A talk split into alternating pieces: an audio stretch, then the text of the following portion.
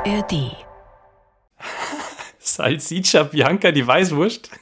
Ja, hätte ich jetzt schon gesagt, oder? Das ist eine gute Übersetzung, Salsiccia Bianca. Ich gut.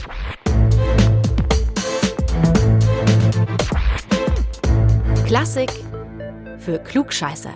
Hallo und herzlich willkommen zu Klassik für Klugscheißer, dem raffiniertesten, filigransten, Philipp lahmsten Podcast von BR Klassik. Ich bin Uli Knapp. Servus. Du wirst immer kreativer bei deinen Begrüßungen. Ich werde jetzt auch Danke. kreativ. Hallo, mein Name ist Lauri Reichert. Schönen guten Tag. Vielen Dank für euer Feedback, für die ganzen Mails, die wir wieder bekommen haben an klugscheißer.brklassik.de. Da war zum Beispiel eine Mail dabei von Max, Max aus Rosenheim. Er schreibt, lieber Lauri, lieber Uli, ich habe bis jetzt keine Folge von Klassik für Klugscheißer versäumt und ich bin nach wie vor sehr angetan. Ich könnte auch keine Lieblingsfolge nennen. Was ich interessant fände, wären folgende Themen und wir haben uns jetzt einfach mal eins rausgegriffen, das uns Max geschickt hat. Was genau ist eigentlich ein Virtuose? Gibt es da eine Definition? Ist der wirklich viel besser als die anderen? Und oder ist er einfach bloß schneller? Seit wann gibt es Virtuosen? Und was sind dann die anderen? Liebe Grüße aus Rosenheim von eurem alten Hörer. Er schreibt, er sei 72, Max. Also Max, 72 ist überhaupt nicht alt, das ist nur eine Nummer, völlig wurscht, weil mit 66 Jahren und so weiter. Vielen Dank für den Vorschlag. Also all die Fragen, die du da gestellt hast, haben wir uns auch gestellt und die werden wir jetzt versuchen, so gut wie es irgendwie geht, zu beantworten. Äh, bist du eigentlich irgendwo virtuos unterwegs, Uli? Ich weiß, du warst früher ein virtuoser Zocker am Gameboy. Stimmt, ja. Ja, aber nie so gut, wie es vielleicht hätte werden können, hätte ich noch mehr geübt, noch mehr Stunden. Ich hätte acht Stunden am Tag zocken sollen. Aber irgendwie, nee. Also ich glaube, ich, ich kann ganz gut Leute zum Lachen bringen. Also es heißt, ich sei unterhaltsam und gesellig, aber ob das dann schon virtuos ist, wenn man ab und zu mal einen raushaut, das weiß ich nicht. Ich bin jetzt auch keine Spaßmaschine, wo man einfach nur draufdrückt und dann plumpst der nächste Gag unten raus oder oben eher. Das passiert bei mir eher spontan und ich glaube, darin bin ich tatsächlich gut. Also Spontanität, die kann ich. Improvisiere gern, das liegt mir. Aber ob das dann schon wirklich virtuos ist, ah, ich weiß es nicht. Sag mal so, wenn du virtuos improvisieren würdest auf einer Geige, dann wären wir der Sache schon ein Stückchen näher gekommen. Ich bin ja, das habe ich aber beim letzten Mal schon erwähnt, relativ virtuos beim Zerlegen einer Weißwurst. Das kann mir wirklich so schnell keiner nachmachen. Ich habe dafür durchaus auch schon mindestens bewundernde Blicke kassiert. ähm, also ich kann die super gerade schneiden, ich kann die super gut und schnell rausdrehen, da bleibt nichts an der Haut hängen und ich kann das auch nach zwölf. Fleisch. Aber das ist nur am ah. Rande. Dass mir allerdings darüber hinaus über das Weißwurst zerlegen nichts einfällt, ist fast ein bisschen traurig, fällt mir gerade auf. Äh, das liegt aber vermutlich daran, dass ich auch einfach kein Virtuose bin und ich wäre auch viel zu faul, Virtuose zu werden, denn dafür muss man richtig richtig, richtig viel üben. Und ich bin eigentlich gar kein fauler Mensch, aber muss noch viel, viel fleißiger sein. Virtuose Weißwurstfinger, Lauri, sehr schön. Bevor wir hier definieren, was virtuos ist, lassen wir doch ganz einfach die erzählen, die das Prädikat virtuos auf ihren weniger weißwurstigen Fingerchen tragen. Katja Buniatischvili ist es zum Beispiel. Die verschreibt sich oft lyrischen, aber auch virtuosen Werken. Sie fasst zusammen, wie sich das Bild von den Virtuosen, von der Virtuosin gewandelt hat in den Jahren. Virtuos von damaliger Verständnis und heutige ist ganz unterschiedlich. Damals Virtuos war nicht nur äh, jemand, der äh, schnell oder schwere Sache spielte, sondern es war auch ein Charisma, etwas Dämonisches. Heute Virtuosität hat andere Sicht, also wir haben eine andere Sicht über Virtuosität. Es ist mehr Klarheit, äh, mehr präzises Spiel und klares Spiel und schnelles Spiel, aber ziemlich perfekt, sagen wir so. Und früher es war andere Sicht und diese frühere Sicht gefällt mir mehr. Ha, das sagt Katja Buniatischvili und da greift sie schon einem voraus, der hier gleich ausgiebig drankommt, nämlich dem dämonischen Paganini alias dem Teufelsgeiger. Charisma, das haben mehrere gehabt, auch ja, von den bedeutenden Pianisten und Komponisten des 19. Jahrhunderts vor allem viele. Frédéric Chopin zum Beispiel, der darf auf gar keinen Fall fehlen in so einer virtuosen Folge. Und vor allem auch nicht seine sauschweren Etüden, die sind oft Pflichtprogramm bei Hochschulen und sie sind halt auch sehr gefürchtet, aber auch beliebt. Katja Buniatischvili spielt jetzt die Revolutionsetüde.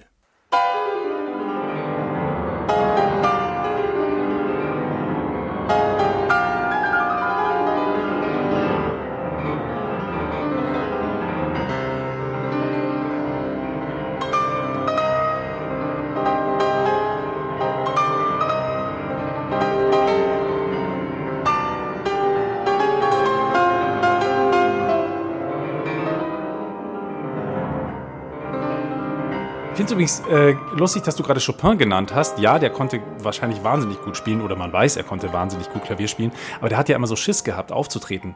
Und ist, glaube ich, insgesamt nur 30 Mal aufgetreten. Davon aber immerhin einmal in Bayern. In München ah. nämlich. Ein Konzert hat er tatsächlich in München gegeben.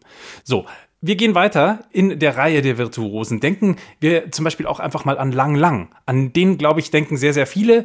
Wenn man sagt, nennen Sie einen berühmten Pianisten, auch wenn man nicht so viele kennt, lang, lang, da weiß irgendwie jeder oder da denkt irgendwie jeder, das ist irgendwie sowas wie der beste Pianist der Welt momentan. Er ist auf jeden Fall mal der bekannteste und klar, Technik steht auch bei Lang Lang im Vordergrund. Übrigens, wie er war auch Franz Liszt und viele andere Virtuosen schon als Kind wahnsinnig viel auf Tour. Wunderkinder-Imagemäßig sozusagen. Lang Lang hat acht Stunden geübt am Tag und das schon als Kind. Yeah, when I was a kid, I was crazy. You know, I was really crazy. I performed Tchaikovsky when I'm 13, and I played complete Chopin Etudes. Als Kind war ich vollkommen verrückt. Ich führte Tschaikowskis Klavierkonzert mit 13 auf. Außerdem spielte ich alle 24 Chopin-Etüden, Chopins zweites Klavierkonzert und dazu noch Bachs Goldberg-Variationen. Das war dumm, aber ich hatte nur eins im Kopf. Ich wollte den Weltrekord brechen. That's stupid, but anyway, that was the reality when I was 13 years old, like breaking the world records. Weltrekord hatten wir ja neulich schon mal bei David Garrett. Also ihr wisst schon, der Geiger, der dann irgendwann keinen Bock mehr auf Klassik hatte und mit Crossover richtig, richtig viel Kohle verdient hat. Der hat irgendwann mal den Weltrekord gehalten für die schnellste Interpretation des Hummelflugs von Rimsky-Korsakow.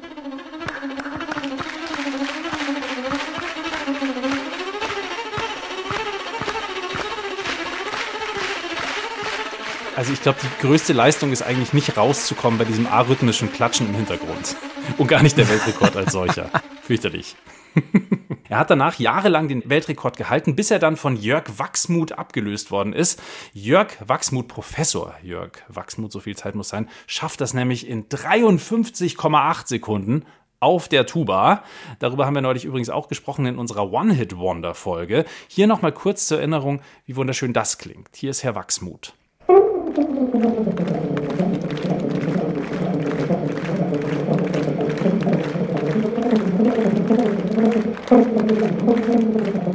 Klingt so richtig kacke, finde ich übrigens. äh, also das ist schon witzig. Natürlich. Und das hat natürlich wahnsinnig viel mit Fleiß zu tun und das ist auch bewundernswert, wie unglaublich schnell der auf der Tuba, ich meine, ein wahnsinnig schwerfälliges Instrument eigentlich auf der Tuba spielen kann. Aber mit Musik hat es halt nichts zu tun. Ich habe noch einen anderen Weltrekord im Klaviertasten anschlagen. Und zwar hat da jemand 824 Mal in einer Minute dieselbe Klaviertaste angeschlagen. 824 Mal in einer Minute dieselbe Taste. Das sind 13 Töne pro Sekunde. Es klingt eher wie Nähmaschine und sehr, sehr wenig nach Musik. Ihr müsst euch das so vorstellen, da sitzt ein, ein Mensch an einem Konzertflügel, gut gekleidet, wie man das so tut, wenn man auf einer Bühne an einem Flügel sitzt, und macht mit beiden Händen, also jeweils mit einem Finger, einer Hand, haut auf derselben Taste rum, so schnell wie es geht. Und das hat er sehr, sehr schnell getan, muss man ihm lassen. So, also so viel zum Begriff Virtuos von heute. Wie schaut es aber eigentlich mit früher aus? Woher kommt zum Beispiel das Wort Virtuose eigentlich? Wie hat man früher Virtuosen abgefeiert oder auch nicht? Wie ist man ihnen begegnet? Ähm, aber klären wir doch erstmal die erste Frage. Wo kommt das Wort her? Latein-Klugscheißer Ulricus Knappus. Du müsstest das wissen. Sehr gern. Ja, natürlich weiß ich es, beziehungsweise ich schaue es halt einfach nach. Zum Beispiel im Duden, da ist die Definition folgende. Ein Virtuose oder eine Virtuosin ist eine männliche oder weibliche Person, die eine künstlerische Technik mit vollkommener Meisterschaft beherrscht. So wie du das Weißwurst sezieren, Lauri. Ja, aber damit hast du immer noch nicht die Frage beantwortet, wo das Wort eigentlich herkommt. Das stimmt. Das Wort Virtuose. Es hat ja einen lateinischen Ursprung. Absolut. Du wirst ihn kennen. Das Wort Virtuose stammt vom lateinischen Wort Virtus. Mhm, der wird. Wer Latein mal hatte, ja, der wird genau mit W und T. Nein, also Virtus mit V. Wer Latein lernen musste oder durfte, der hat es irgendwann auf jeden Fall gehört und sich über die erste deutsche Bedeutung gewundert. Die war nämlich immer Tugend. Und ich wusste ehrlicherweise in der fünften Klasse mit, was ich, elf Jahren, zehn Jahren nicht, was Tugend sein soll. Dann kommen noch mehrere Bedeutungen, wie zum Beispiel Tapferkeit, Tüchtigkeit, Leistung, da wird es dann irgendwie schon klarer. Und auch Mannhaftigkeit. An was viele heutzutage beim Wort Virtuose denken, ist, dass da jemand ein Instrument mit irrwitziger Technik und mit wahnsinniger Kunstfertigkeit beherrscht. Also, dass diesem Menschen dieses Instrument gehorcht. Ja, also dann halt quasi im Sinne von virtuoso auf Italienisch, fähig, tüchtig an seinem Instrument sein, im Sinne von, wer kann schneller, höher, lauter, leiser, brillanter spielen und wer kann die meisten Töne pro Sekunde anschlagen. Ja, da haben wir das Beispiel von gerade eben wieder, aber ich kann es auch. Ah, das wäre dann ein bisschen weniger. Also es braucht schon auch mehr. Ja, es braucht zum Beispiel Hirnkraft, also eine starke geistige Leistung. Dann muss die Darbietung ästhetisch sein. Ästhetisch. Die Klangvielfalt ästhetisch, ästhetisch, ästhetisch sein. So ästhetisch. Du bist ein Sprachästhet. Ich bin ein Ästhet, genau, ein Ästhet. Die Klangvielfalt, die ist auf jeden Fall auch wichtig und die musikalische Aussagekraft, die zählt auch dazu. Sonst wäre das ja wirklich alles nur ganz einfach ja, akrobatischer Hochleistungslärm. Vor dem 19. Jahrhundert, da hat man generell fähige Musiker Virtuosen genannt, die gut improvisieren konnten, die komponieren konnten und die praktische Fähigkeiten besaßen, also sicher in der Verzierungspraxis waren. Aber auch fähige Wissenschaftler und Künstler, die haben als Virtuosen gegolten. Im 19. Jahrhundert haben vor allem zwei Musiker diesen Begriff geprägt, nämlich Niccolo Paganini und Franz Liszt. Ohne die hätten wir heute ja wahrscheinlich ein ganz anderes Bild von einem Virtuosen. Niccolo Bum Bum. Niccolo Bum Bum an Nikolausi? Oder wie kommst du so, wie kommst du da jetzt drauf? Ich weiß auch nicht. Wenn jemand Nicolo sagt, denkt mein Kopf immer sofort Bum Bum. Wegen des berühmten Nikolaus-Liedes. Nicolo Bum Bum, der Nicolo geht um. Das nur am ah, Rande. Das ist auch sehr virtuos. Paganini gilt bis heute als der Virtuose. Der Typ, der fiedelt so phänomenal. Also der ist einfach so gut an der Geige, dass die Leute damals sich hinter seinem teuflischen Kreuz schon das Maul zerreißen im Sinne von, ah, das geht doch nicht mit rechten Dingen zu das geht doch mit dem Teufel zu. So geil kann doch kein Mensch geigen. Bei Paganini, da kommt noch was dazu, nämlich seine diabolische Ausstrahlung. Marketingtechnisch perfekt, denn die Ausstrahlung, diese teuflische, die trifft natürlich in der Romantik den Nerv der Zeit. Drum ist der Begriff Teufelsgeiger schon ziemlich praktisch.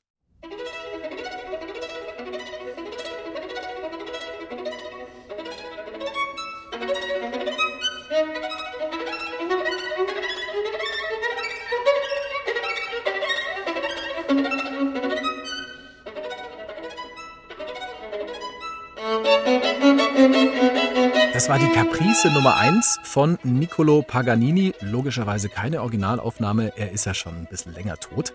Gespielt hat das gerade eben Augustin Hadelich. Also ich verstehe schon, dass der Paganini rüberkommt wie der Davy, dass er so eine diabolische Ausstrahlung hatte, die natürlich die Leute in der Romantik total gecatcht hat, weil da ging es ja genau darum, das Fantastische, das Expressive, das Genie. Aber worüber ich mir ehrlich gesagt bisher noch keine Gedanken gemacht habe, du aber vielleicht schon, weil du dich ja mit Paganini auseinandergesetzt hast. Ich frage dich das jetzt mal, wie dich das jedes Kind fragen würde, Uli. Wieso kann der Paganini eigentlich so gut Geige spielen? Ja, Maike, also, es ist ganz einfach. Dem Paganini, ihm sein Vater, der verkauft Geigen in seinem Laden in Genua. So fängt's an. 1782 wird Niccolo Paganini geboren in Genua und recht bald spielt der kleine Niccolo mit diesen ganzen großen Geigen, die da rumstehen, aus purer Langeweile.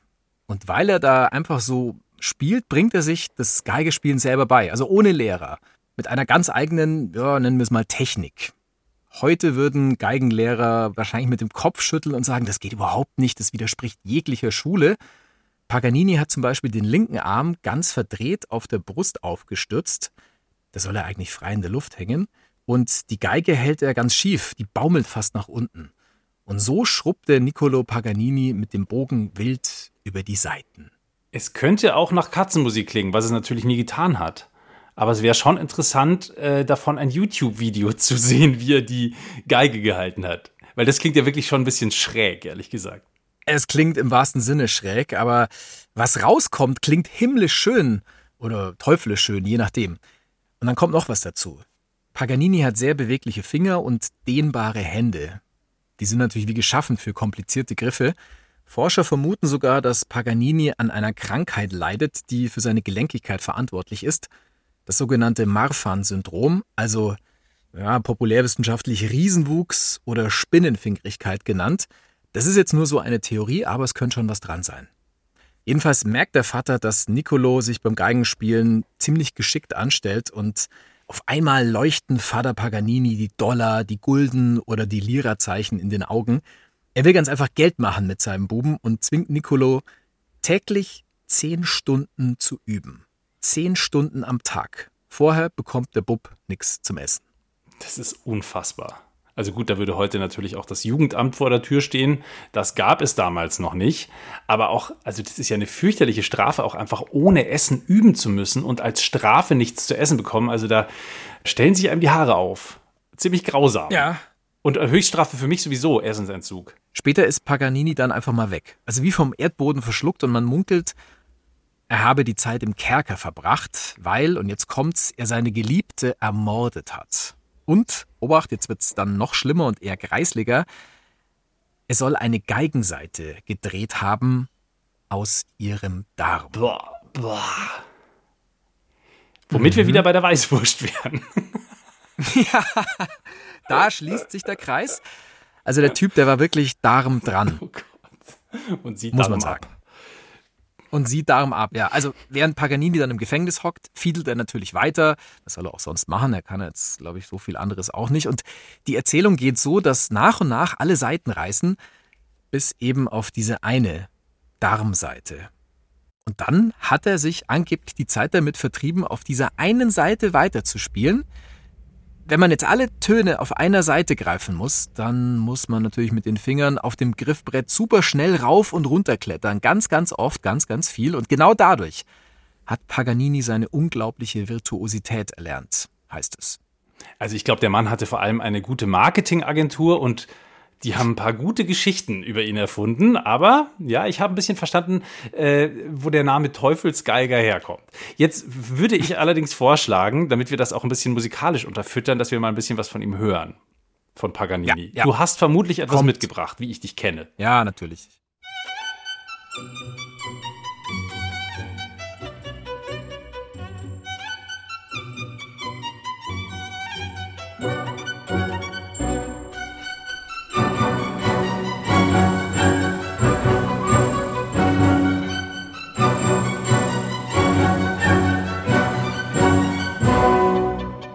War übrigens gerade Ingolf Turban, der da so virtuos gespielt hat mit dem WDR Rundfunkorchester Köln. Und zwar da war das das Violinkonzert Nummer 2, H-Moll, der dritte Satz. Paganini spielt nicht nur wie der Teufel, er schaut auch so aus. Stell ihn dir vor, leichenbleich, lange schwarze, zottelige Haare, dann ist der Typ spindeldürr. Er trägt immer schwarze Klamotten und die schlottern dann so an ihm runter. Klingt eigentlich ein bisschen nach Rockstar. Ja, aber Totengräber irgendwie auch. Also ich musste auch gerade an diesen Totengräber bei Lucky Luke denken. Also ich glaube, wir können festhalten, er war Avoida Hund, auf jeden Fall der Herr Paganini.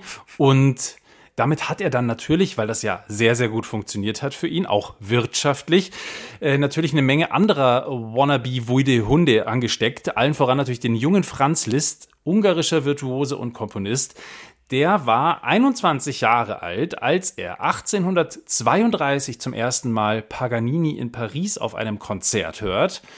Und das hat ihn vollkommen umgeblasen. Da hat ihm den Schalter quasi rausgehauen, die Lädchen hing auf dem Boden. Und, und, jetzt mal wirklich ohne Schmarrn, dieses Konzert hat ihn als Künstler für immer verändert. Er war völlig überwältigt von diesem Musiker-Magier, den du uns gerade schon so eindrucksvoll vorgestellt hast. Und jetzt muss ich dazu sagen, Franz Liszt, der konnte damals schon auch was. Also der war nicht irgendwie jemand, der gerade Hänschen klein auf dem Klavier spielen konnte. Das war ein wahnsinnig guter Pianist, Ex-Wunderkind mit Europatournee schon im Kreuz und in seiner neuen Heimat Paris, wie gesagt, ursprünglich aus Ungarn, ist dann nach Frankreich gezogen. Da hatte er sich auch schon einen Namen gemacht. Aber der Paganini, ja, der hat für ihn einfach nochmal die Grenzen des Machbaren verschoben. Der war so krass gut in allem, was er gemacht hat und hatte noch dazu diesen diabolischen Ausdruck. Und jetzt wollte also Franz Liszt der neue Paganini werden oder besser der Paganini des Klaviers werden. Und dann ist es passiert. Franz Liszt ist nach diesem Konzert quasi im Rabbit Hole des unendlichen Übens versunken. Er hat darüber geschrieben, seit 14 Tagen arbeiten mein Geist und meine Finger wie Verdammte. Außerdem übe ich vier bis fünf Stunden Terzen, Sechsten, Oktaven, Tremolos, Repetitionen, Kadenzen und so weiter und so fort. Sagt Franz Liszt über seine Übeorgie. Ja, Übeorgien. Also vier, fünf Stunden klingt für mich jetzt nicht nach einer Übeorgie. Hm. Also ich würde sagen, das ist völlig normal für Leute, die es ernst meinen. Also für alle, die Musik studieren. Ja, Stimmt, da hast du recht, aber man muss eins wissen natürlich, er war ja schon Wunderkind und hat seit frühester Kindheit eh schon geübt wie ein Wahnsinniger. Mit 20 oder 21 jetzt in diesem Fall, war er dann eigentlich auch schon fertiger Konzertpianist. Er hatte Tourneeerfahrung und, wenn man genau hinschaut, was er da schreibt, er sagt ja, ich habe in dieser Zeit, also er hat in diesen 14 Tagen durchgehend nur Technik geübt. Also keine Stücke, keine fertigen musikalischen Ideen, sondern einfach nur ganz bestimmte Bewegungen, um da schneller, um da besser, um da akkurater zu werden. Ja, und dann sind wir wieder bei meinem Lieblingsthema.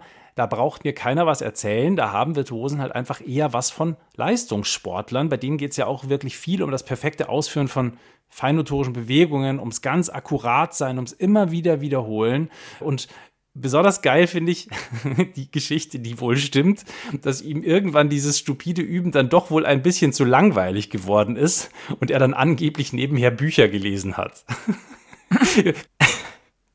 Hat er da spezielle Sachen geübt, der List? Also ich glaube, er spricht ja von Intervallen, die er ständig wiederholt hat. Ja, also was er erwähnt, sind alles Spieltechniken, die dann später auch in seinen Stücken total wichtig sind, die man immer wieder findet. Ein Tremolo, das zum Beispiel, wenn man zwei oder mehrere Töne schnell abwechselt, kommt von tremere, lateinisch zittern und äh, Repetitionen, das sind schnelle Tonwiederholungen, wie der Name schon sagt, also nach dem Motto, wie schnell kann man eine Taste hintereinander am Klavier anschlagen, wie wir wissen, über 800 Mal in einer Minute.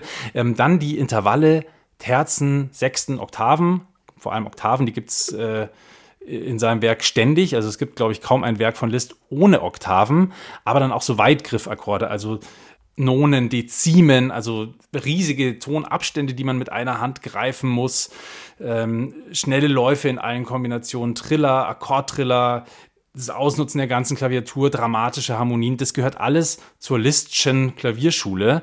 Äh, das Motto von ihm ist, das Klavier soll wie ein Orchester klingen und äh, quasi die Quintessenz der listischen Art, Klavier zu spielen, die finden wir in seiner berühmt-berüchtigten Campanella. Die haben wir auch schon ein paar Mal gehört hier in diesem Podcast. Und wir hören sie wieder mit großer Freude bei Pianisten und Pianistinnen gleichermaßen immer noch gefürchtet. Diese Konzertetüde hier gespielt, todesmutig von der übrigens Münchner Pianistin Alice Sarah Ott.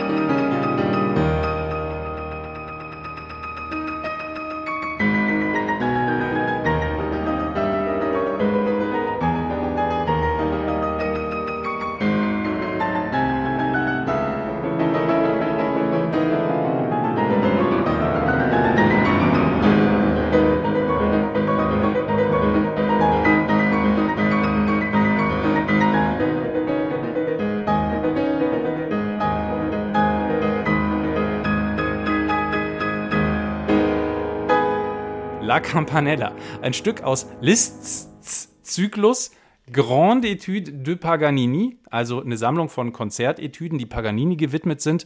Und äh, das sind vor allem Bearbeitungen musikalischer Themen von Paganini, also wie hier gerade auch gehört, die Campanella.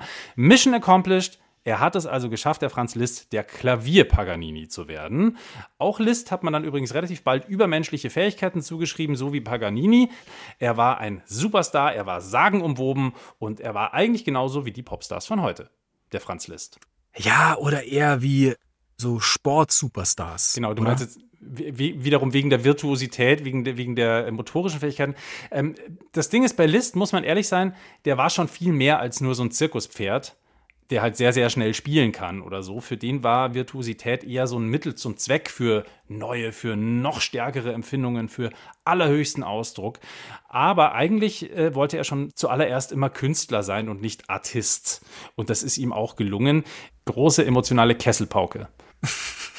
Du hast es ja gerade schon kurz angesprochen, dass der List halt einfach ein richtiger Popstar ja. damals war. Im Prinzip halt hat er sich an Paganini orientiert und er hat genau auch gesehen, wenn ich Popstar sein will, dann muss ich mich inszenieren und er hat sehr, sehr genau gewusst, wie er sich inszenieren muss.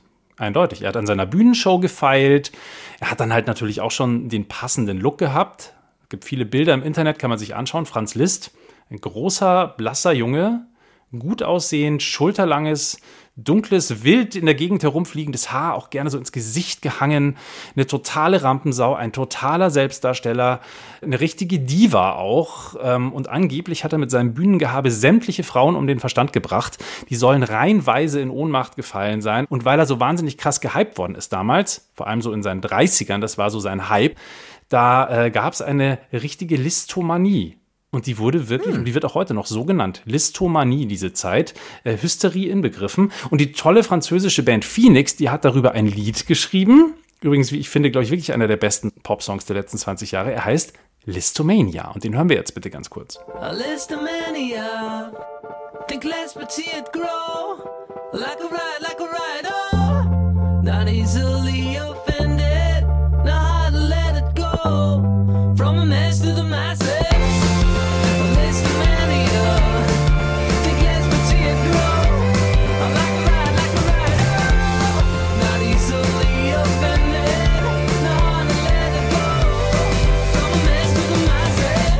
Phoenix, übrigens aus Versailles, äh, über die Listomanie im 19. Jahrhundert.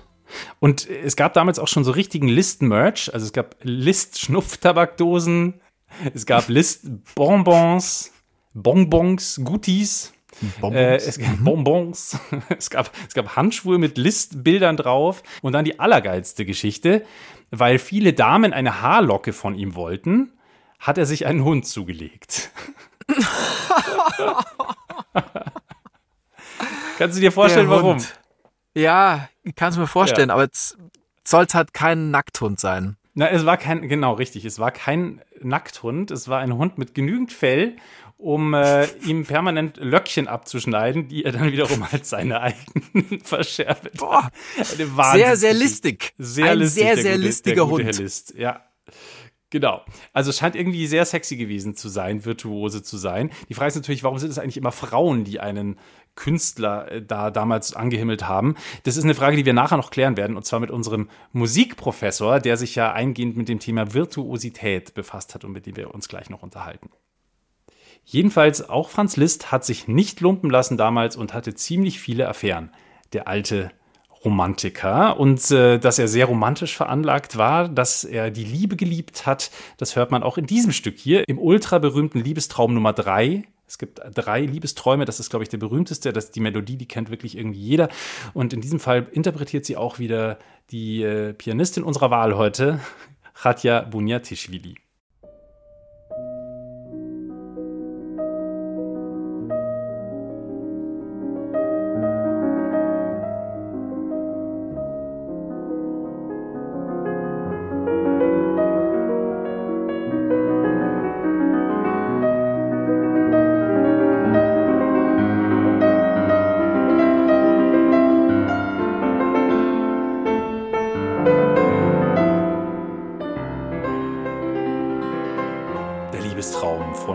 Bunyatishvili. Liszt, gespielt von Khatja Bunyatischvili.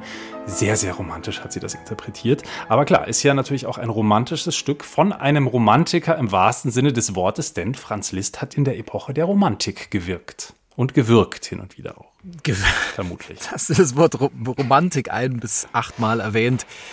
Es legt für mich einen Zusammenhang nahe. Also, dass Liszt und Paganini beide mhm Romantiker war. Und da ist tatsächlich auch ein Zusammenhang da, denn die Romantik, das war ja auch die Zeit, in der Künstler voll in den Mittelpunkt gerückt sind, mehr als eigentlich dann am Ende die Kunst selbst. Also der Künstler war sehr, sehr wichtig plötzlich. Und das war natürlich eine gute Voraussetzung dafür, dass so ein Virtuose wie Liszt überhaupt auftreten konnte. Ähm, so ein bisschen kulturhistorisch. Kirche und Adel hatten damals immer weniger Einfluss. Klar, die französische Revolution äh, oder zumindest die Idee davon ist jetzt überall in Europa angekommen, beziehungsweise zu Zeiten von Liszt war die französische Revolution schon 40 Jahre vorbei. Und äh, ja, dann ähm, werden jetzt halt Genies und Künstler immer mehr verehrt. Und klar, man braucht schon auch ein gewisses Ego, um so eine Show abzuziehen, wie Franz Liszt oder Paganini das getan haben. Egomanie haben die Kritiker das damals genannt. Äh, die, die es positiv gesehen haben, haben gesagt, dieser Mensch hat einfach eine große Persönlichkeit. Aber natürlich waren auch die technischen Voraussetzungen besser als vorher. Zum Beispiel gab es neue Flügel mit neuer Technik. Und ohne die hätte man Franz Liszt's Stücke äh, wahrscheinlich gar nicht spielen können. Und wenn man sie hätte nicht spielen können, dann hätte er sie auch sicherlich nicht komponieren können. Das heißt also, da hat die Technik einfach auch eine große und wichtige Rolle gespielt. Und zum Glück musste Franz Liszt seine Flügel nicht selber bezahlen, denn äh, der hatte so einen Sponsorendeal mit, mit einem Klavierhersteller, sonst wäre er bald arm geworden. Er hat nämlich schon mal, er hat nämlich schon den ein oder anderen Konzertflügel kaputt gespielt während seinen Auftritten. Beim Konzert in Wien, das weiß man sicher, am 18.04.1838, da hat er geschmeidige drei Flügel in Grund und Boden gespielt. Musste auch erstmal hinkriegen. Gut, die waren ein bisschen klappriger als heute, aber so ganz windig waren die, glaube ich, auch nicht gebaut. Das hat ja wieder was Rockstarhaftes. Richtig, der hat halt da so drauf rumgedroschen, dass das, das drei ja. in einem Konzert, das musst du wirklich erstmal hinkriegen. Das musst du ja, schon wollen. Also es klingt für mich. Ich. Ganz kurz einen kleinen Einwurf. Ja. Ähm, es ist ein leicht anderes Genre, aber es hat auch was Virtuoses. Und zwar geht es um Tom von Tom und Jerry. Also du weißt schon, der Kater, der den Mäuserich immer fangen will, der wird in einer Folge zum Klaviervirtuosen. Am Ende des Konzerts sozusagen. ist am der Klaviertuose, genau. Am Ende des Konzerts ist Toms Frack komplett hinüber. Jerry hetzt ihn natürlich dann auch noch zusätzlich über die Tasten. Ja, und dann völlig außer Atem bringt er es irgendwie zu Ende. Also die zweite ungarische Rhapsodie in dem Fall von Liszt. Wir hören die Rhapsodie jetzt aber auch von einem Pianisten, der das wahrscheinlich, ach was weiß ich, wenn er nachts heimkam, nach zehn Bier noch spielen konnte oder wenn man ihn in der Nacht geweckt hat. Wladimir Horowitz.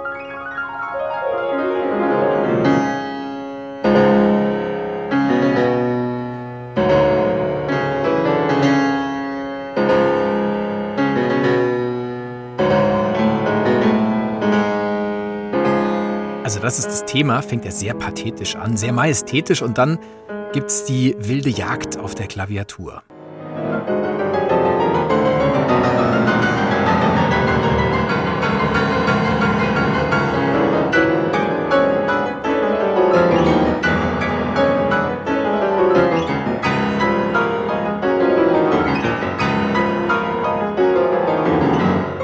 Das war übrigens eine Live-Aufnahme von 1953 von Wladimir Horowitz.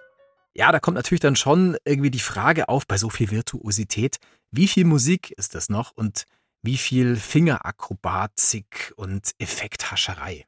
Absolut, die Frage stelle ich mir auch immer wieder. Und es ist auch nicht immer so positiv gemeint, wenn jemand als Virtuose bezeichnet wird. Also schon zu Franz Liszt's Lebzeiten hat man da nämlich unterschieden äh, zwischen den wahren Virtuosen und den sogenannten Virtuosen. Also die einen waren Musikerinnen und Musiker, die sie wirklich drauf hatten, die Stücke toll interpretieren konnten, die dabei aber halt auch noch perfekt spielen konnten und auch noch sehr, sagen wir mal, äh, effektheischerisch, aber wie gesagt musikalisch. Und auf der anderen Seite dann diejenigen, die nur noch technisches Können zur Schau gestellt haben. Also die Technik ist dann so eine Art Selbstzweck. Heute würde man wahrscheinlich, weiß nicht, man würde wahrscheinlich Mucker zu denen sagen ich muss ehrlich zugeben, dass mich das, also gerade so im Gitarren, im Rockgitarrenbereich wahnsinnig langweilt immer.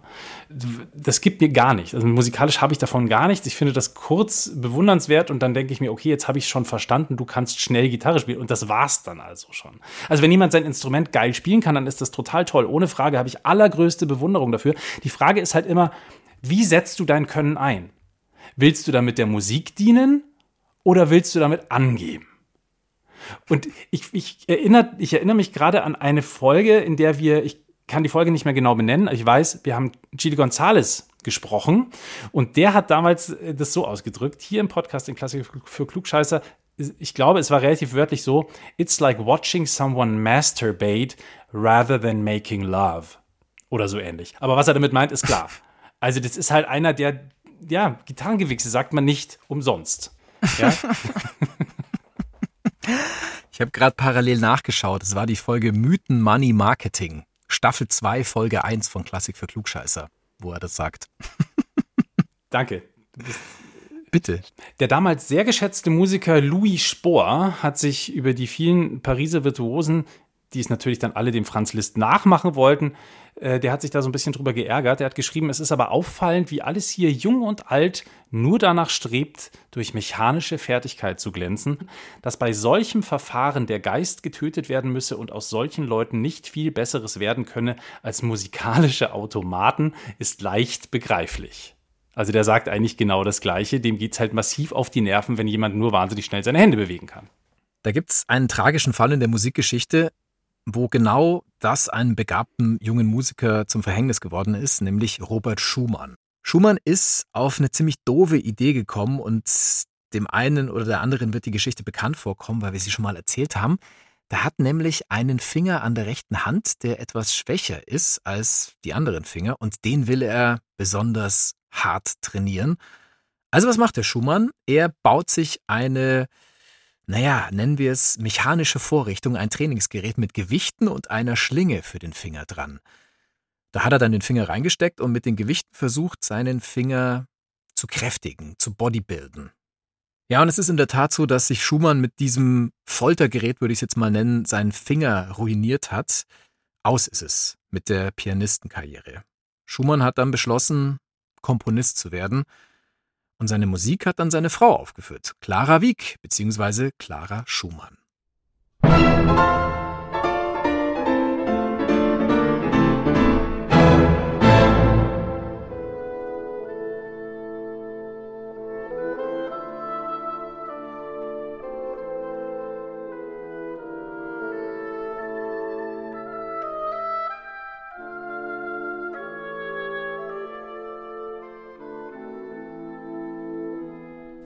Jan Liszewski hat er gespielt, kann man sich so merken wie Jetski. Er hat Robert Schumann interpretiert und zwar das Klavierkonzert in A-Moll, Werk Nummer 54. Und weil du gerade Clara Schumann ansprichst, die Frau von Robert Schumann, die galt damals als eine der besten Pianistinnen oder sogar die beste Pianistin ihrer Zeit. Und sie gilt ein bisschen als Wendepunkt in der Konzertgeschichte. Sie hat nämlich vor allem Werke von anderen Komponisten aufgeführt.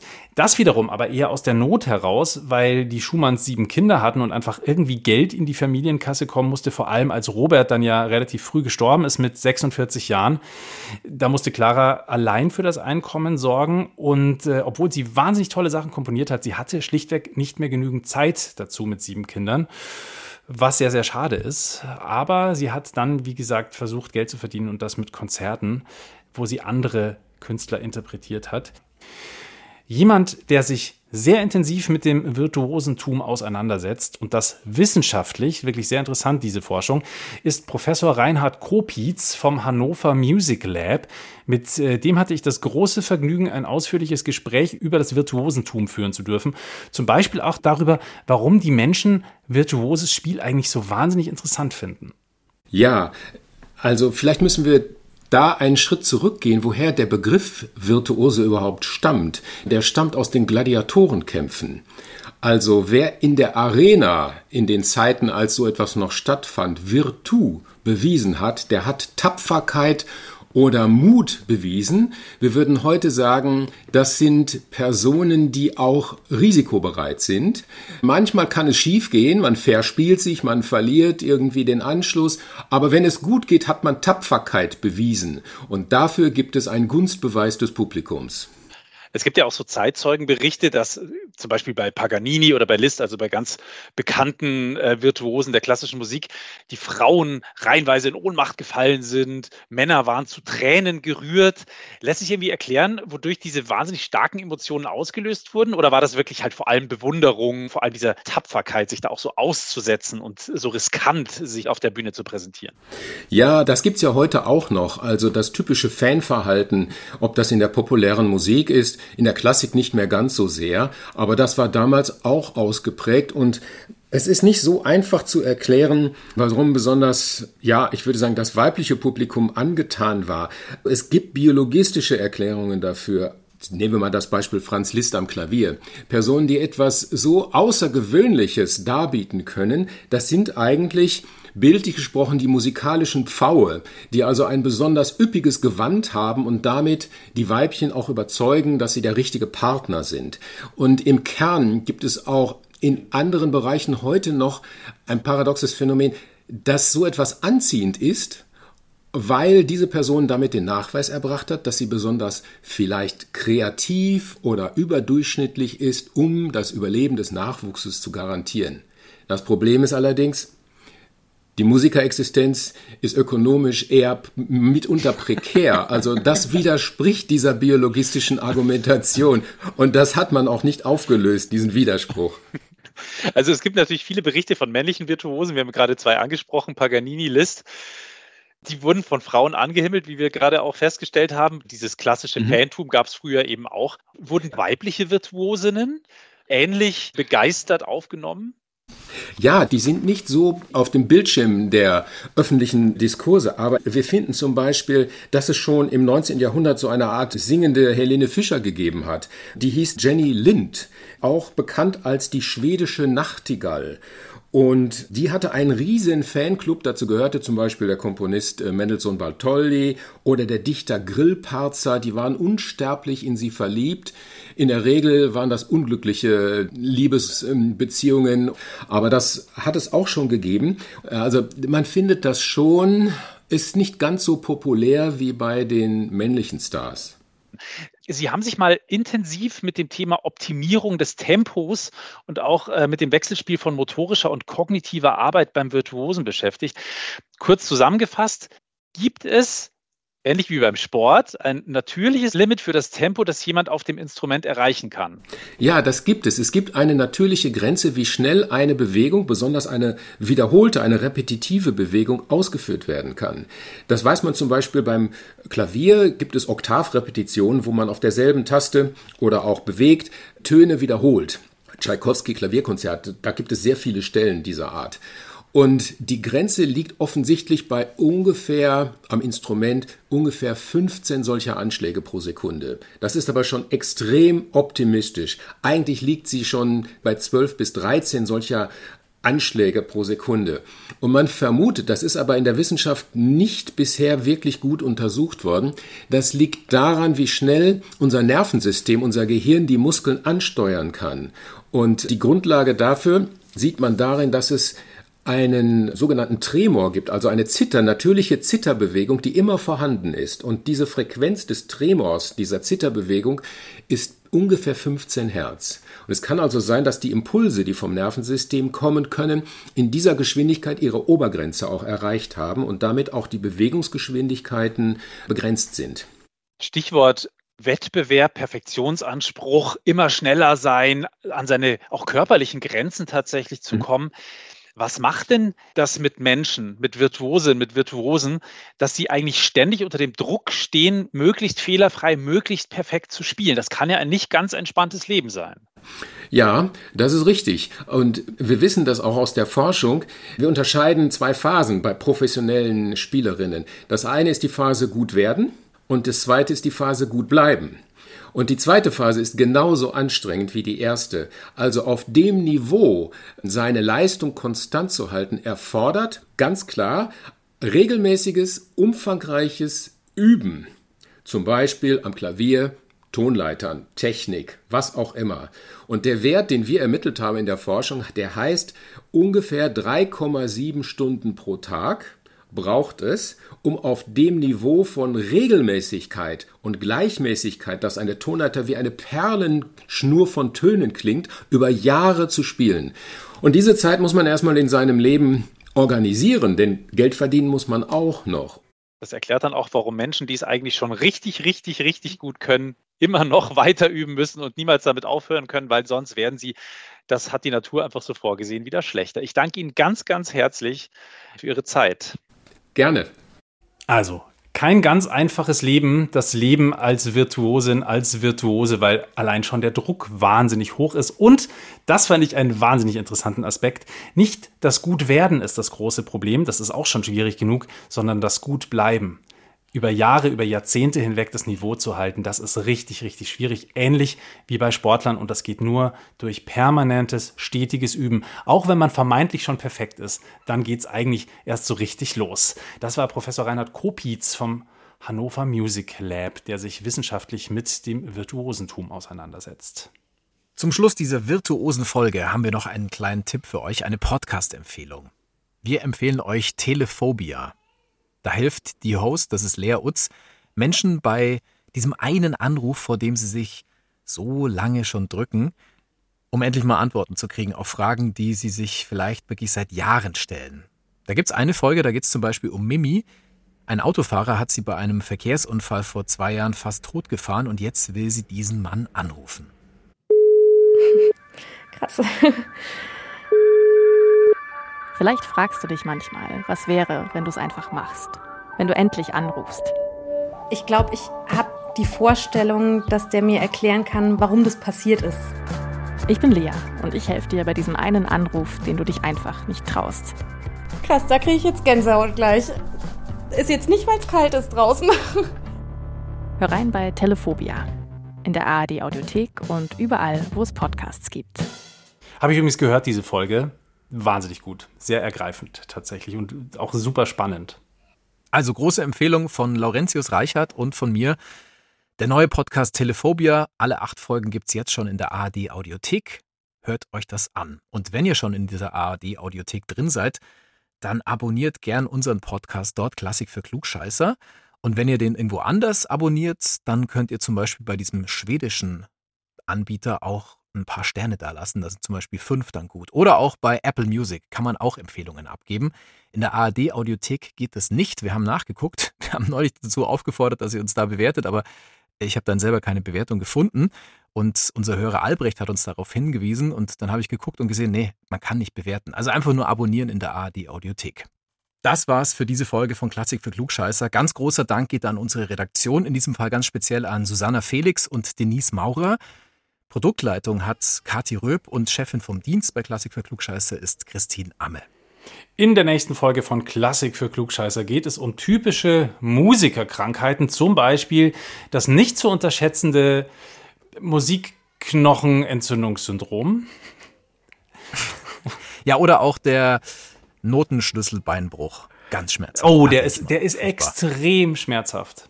Ja, da sagt man ja, die ganze das, Zeit, das, ah. Ja. oh ja, das wird eine lustige Folge, auch jetzt. Doch, das wird eine lustige Folge. Ich freue mich drauf. Man muss über Krankheiten mit, mit Humor sprechen, dann wird es auch was.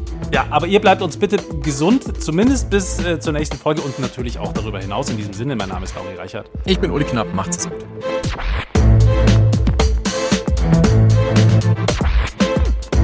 Klassik für Klugscheißer.